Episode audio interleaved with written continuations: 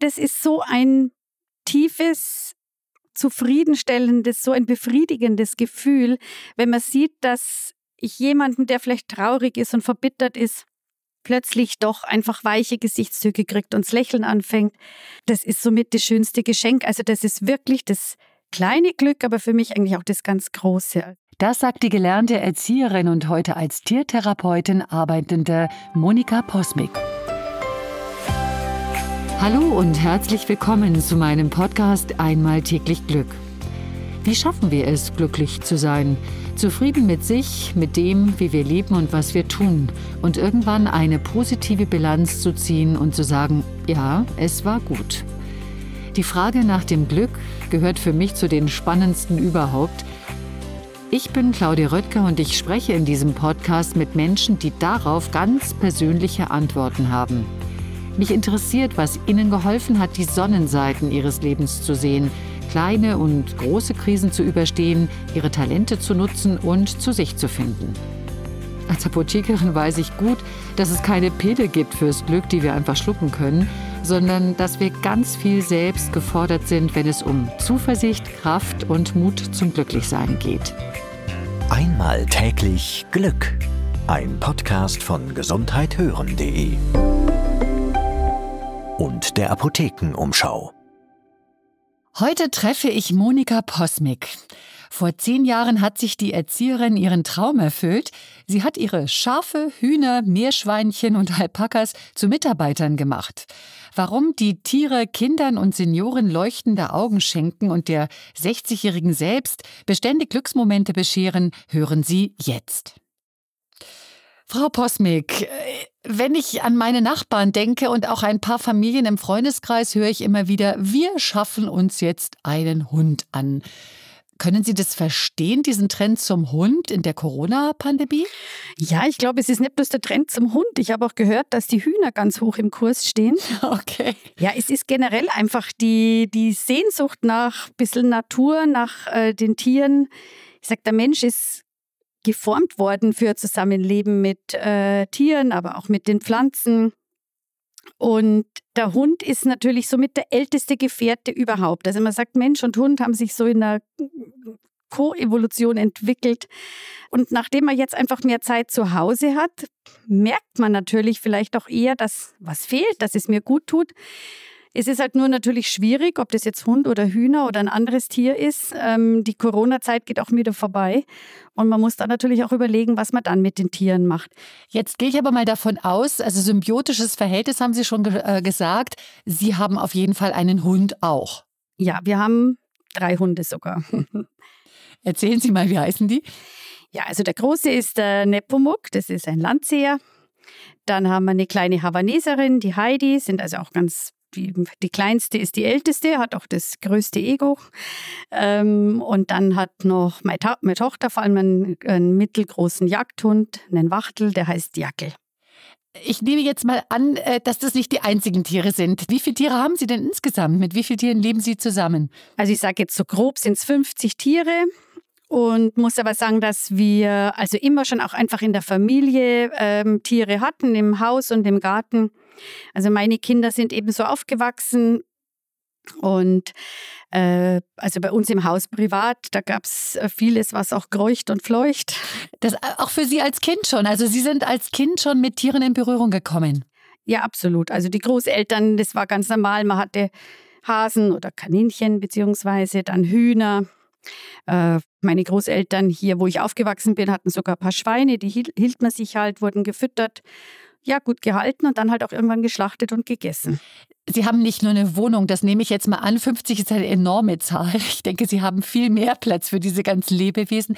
Ähm, wie kommt denn diese Mischung zustande, die, diese, Ihre spezielle Tiermischung? Also wir haben schon gehört, drei Hunde. Und was für Tiere haben Sie noch? Meine Mitarbeiter sind äh, vier Schafe, drei Alpakas, zwei Ponys, ähm, 15 Meerschweinchen, circa 15 Hühner, äh, die alle mit, nicht alle, mit mir mitgehen. Ähm, das Schöne ist, ich kann bei den Tieren natürlich meine Mitarbeiter auch immer wieder austauschen, ähm, dass die nicht jeden Tag im Einsatz sind. Ich bin immer dabei.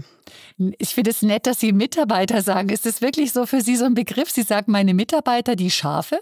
Ja, absolut. Denn die, also wie gesagt, ich bin Erzieherin, hatte früher halt nur im Kindergarten gearbeitet, habe dann aber ja, als es wieder nach einer langen Babypause, sage ich jetzt mal, dann überlegt, was jetzt einfach mir wieder gefällt, habe das auch mit meinem Mann eben zusammen, haben wir überlegt, was für mich wieder was wäre, weil einfach so in Kindergarten wollte ich nicht mehr zurück mit ähm, circa mit knapp 50 war ich damals und äh, fand halt immer so das Modell, wie es bei uns war, Kinder wachsen einfach im Garten mit den Tieren auf. Aber Tiere machen das Leben dann erst richtig rund und glücklich. Genau. Auch wenn man schon drei Kinder hat.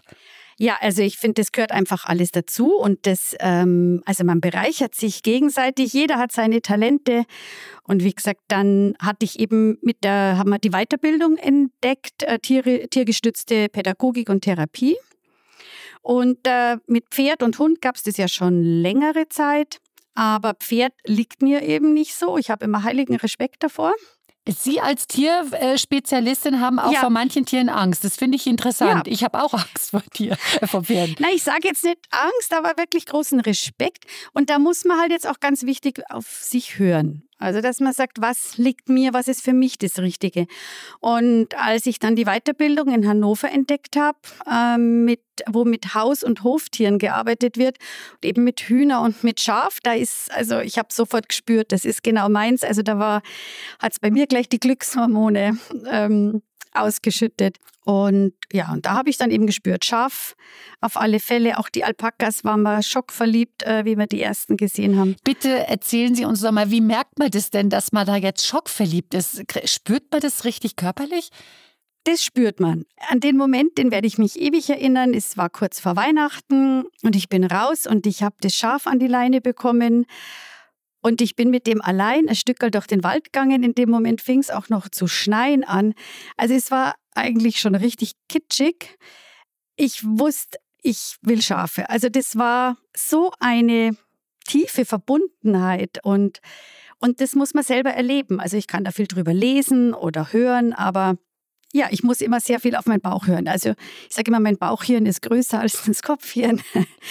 ähm, man muss äh, natürlich wichtig immer, dass man auch äh, einen Kopf mit einschaltet, aber auch viel mit dem Herz, also mit Herz und Verstand. Tiere machen sie glücklich, das habe ich gehört. Sind denn Tiere auch ein Glücksgarant? Funktioniert das bei jedem? Nein, es funktioniert jetzt bestimmt nicht bei jedem, aber mit den Tieren möchte ich sagen, also wirklich mindestens 85 bis 95 Prozent positiv erreicht. Manche ganz, ganz besonders. Viele fühlen sich sehr wohl dabei sagen auch, ich muss das gar nicht anfassen, ich will es nicht am Schoß, aber ich schaue einfach nur gerne zu. Ja, es gibt überall so viel positives Feedback, einfach diese strahlenden Augen, diese freundlichen, lachenden Gesichter, wenn man kommt. Genauso auch im Kinderkrankenhaus. Also mich erfüllt es einfach unwahrscheinlich, wenn man sieht, dass so bei schwersten Schicksalen trotzdem die Menschen erfreut haben, dass die Augen blitzen und, und dass man kurze Zeit so im Hier und Jetzt einfach sein und ja, wirklich glücklich sein kann. Und alles andere immer rundherum vergessen. Wie muss ich mir das vorstellen, wenn Sie morgens losziehen, äh, zur Arbeit gehen sozusagen? Sie nehmen dann ein Schaf mit ins, im Auto und fahren in ein Seniorenheim. Vielleicht beschreiben Sie das einfach mal, wie das konkret aussieht. Ja, also ein Schaf mag schon mal gar nicht gern alleine sein, wie alle anderen Tiere auch. Äh, dann habe ich so die Stammmannschaft, sind dann circa äh, acht oder neun Meerschweinchen, ein, zwei Kaninchen, Hahn und Henne pack dann erstmal ein, dafür brauche ich schon mal viel Zeit. Vorher kaufe ich frisches Gemüse ein. Es wird immer so ein Weidenkörbchen, so mein Geschenkekörbchen für die Tiere gepackt, weil ich möchte ja auch versuchen, dass ich die Menschen so mit allen Sinnen erreiche. Äh, das heißt, es muss fürs Auge schön sein. Werden denn die Tiere auch äh, herausgeputzt? Also werden die so richtig nochmal gekämmt und gebürstet, dass die richtig hübsch sind? Das ist, also wie gesagt, die gehen jetzt nicht zu einer Schönheitsausstellung, sondern die glänzen mit ihrem Wesen, mit ihren äh, Talenten. Äh, natürlich achtet man darauf, dass sie jetzt nicht schmutzig sind, aber die Meerschweinchen, muss ich sagen, sind immer sauber. Sie sind in einem schönen Stall. Die Hühner, denen wasche ich vielleicht mal die Füße, wenn es so dreckig ist wie heute. Und so packe ich eins nach dem anderen aus, hole das Kaninchen, den Gockel, wenn ich raushole, also zu 90 Prozent, der sitzt auf meiner Hand.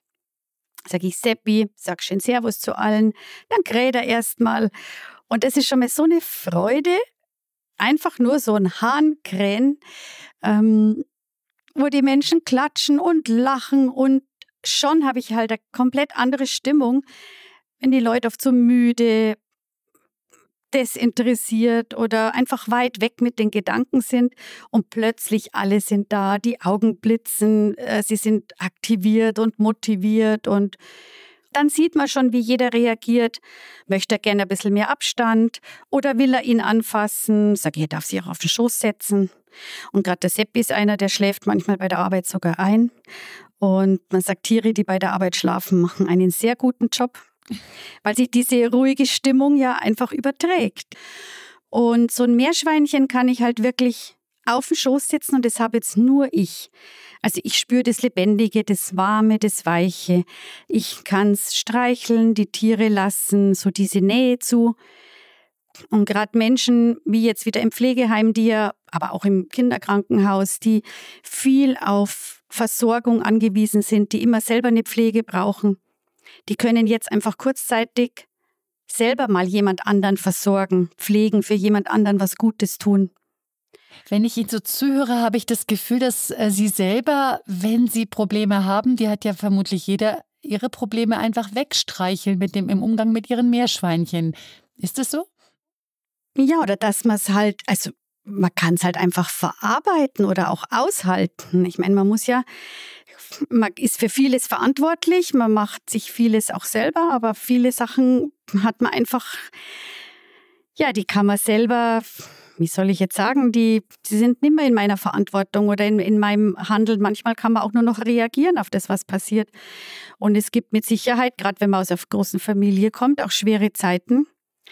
Und es ich denke, es gibt auch so gut wie niemanden, der nicht in irgendeiner Weise beeinträchtigt ist. ist. Man sieht halt viele Beeinträchtigungen auf den ersten Blick, aber vieles sieht man auch nicht. Und dann ist es eben wichtig, wie gehe ich um? Also wie, wie will ich leben? Wie will ich das Ganze jetzt, ähm, ja, wie, wie meister ich das Ganze? Und Menschen und Tiere und auch die Pflanzen helfen einem da ganz gewaltig. Obwohl sie nicht sprechen können, sie können ihnen ja keine Antworten geben. Ja, genau, aber was heißt nicht sprechen? Stimmt so auch nicht, denn die Tiere können uns ganz viel sagen. Und man sagt ja auch gerade, was wir jetzt machen, ist ja so die digitale Kommunikation. Die ist einfach irgendwann, wurde alles willkürlich festgelegt, auch die Worte. Aber die uralte Sprache, so die ehrliche, die, ja, eben die alte und die erste Sprache ist also die analoge Kommunikation, das ist einfach Körpersprache, Gestik, Mimik. Eine Mama braucht auch keine guten Worte, damit sie ihr Baby versteht. Und das ist auch die Sprache, wo Mensch und Tier kommunizieren. Fühlen Sie sich selbst manchmal besser verstanden von Ihrer Stammmannschaft, wie Sie vorhin gesagt haben, äh, als von Menschen? Nein, kann ich eigentlich nicht sagen. Also ich muss sagen, ich bin wirklich glücklich. Ich bin auch sehr gesegnet, einfach mit Menschen und mit Tieren. Ich erlebe es auch bei Besuchen, ähm, gerade auch manchmal mit, mit Erwachsenen, die manchmal sehr frustriert sind und ähm, ja, sehr verbittert manchmal auch, die sehr enttäuscht worden sind von Menschen und die sagen, die Tiere sind die besseren Menschen und sie mögen nur Tiere und nicht die Menschen. Das ist für mich halt auch nicht der richtige Ausgangspunkt. Ähm, also ich liebe die Menschen und ich liebe die Tiere. Wie gehen Sie damit um, wenn eines Ihrer Tiere äh, verstirbt? Das wird ja auch oft oder zumindest hin und wieder passieren. Das gehört dazu. Und da muss man sich halt auch drüber im Klaren sein. Manche Menschen sagen ja dann, nein, das ist so traurig und deshalb will ich kein Tier mehr.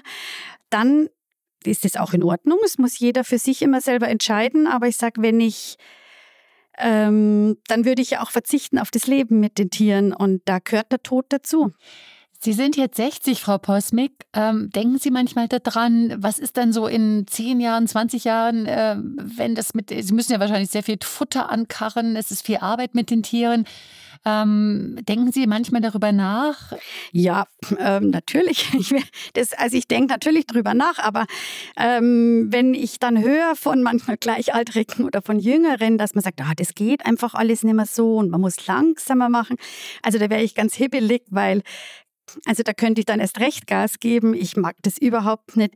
Ich könnte mir überhaupt nicht vorstellen, dass ich irgendwann die Arbeit nicht mehr mache. Ich meine, dass ich dass auch ich Grenzen habe. Ich habe schon zwei operierte Hüften, also ich bin einfach nur froh, dass es wieder läuft. Aber ich denke auch die grobe Arbeit die, und auch eine schwere Arbeit, die hält aber auch fit. Also ich denke, man muss schon. Meine Oma hat immer gesagt, der Pflug, der nichts mehr arbeitet, der rostet im Stall. Und der, der arbeitet, der blinkt und ist blank. Das möchte ich auch so halten. Also ich sage mal, wenn ich die Älteste bin im Seniorenheim, irgendwann mal, dann werde ich dran denken, ob ich vielleicht aufhöre. Aber, aber Sie suchen sich auf jeden Fall ein Seniorenheim, wo Tiere erlaubt sind. Ich hoffe, dass ich zu Hause bleiben kann, so lange. Ich habe Gott sei Dank meine Kinder bei mir. Wir haben ein großes Haus und Garten. Und wenn alle in der Nähe sind, sogar meine Eltern leben nebenan. Also wir sind hier in der Straße sehr gut vernetzt. Und ich hoffe natürlich, aber ich weiß auch, dass es wunderschöne Seniorenheime gibt.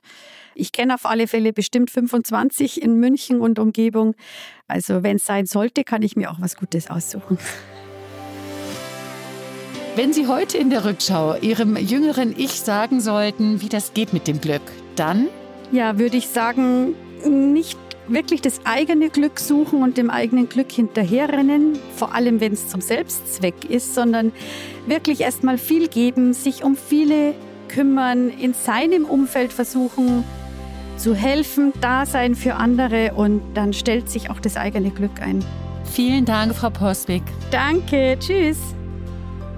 Wenn Sie auch jemanden kennen, der eine spannende Glücksgeschichte zu erzählen hat oder nach einem besonderen Glücksrezept lebt, dann schreiben Sie uns doch bitte an redaktion.gesundheithören.de.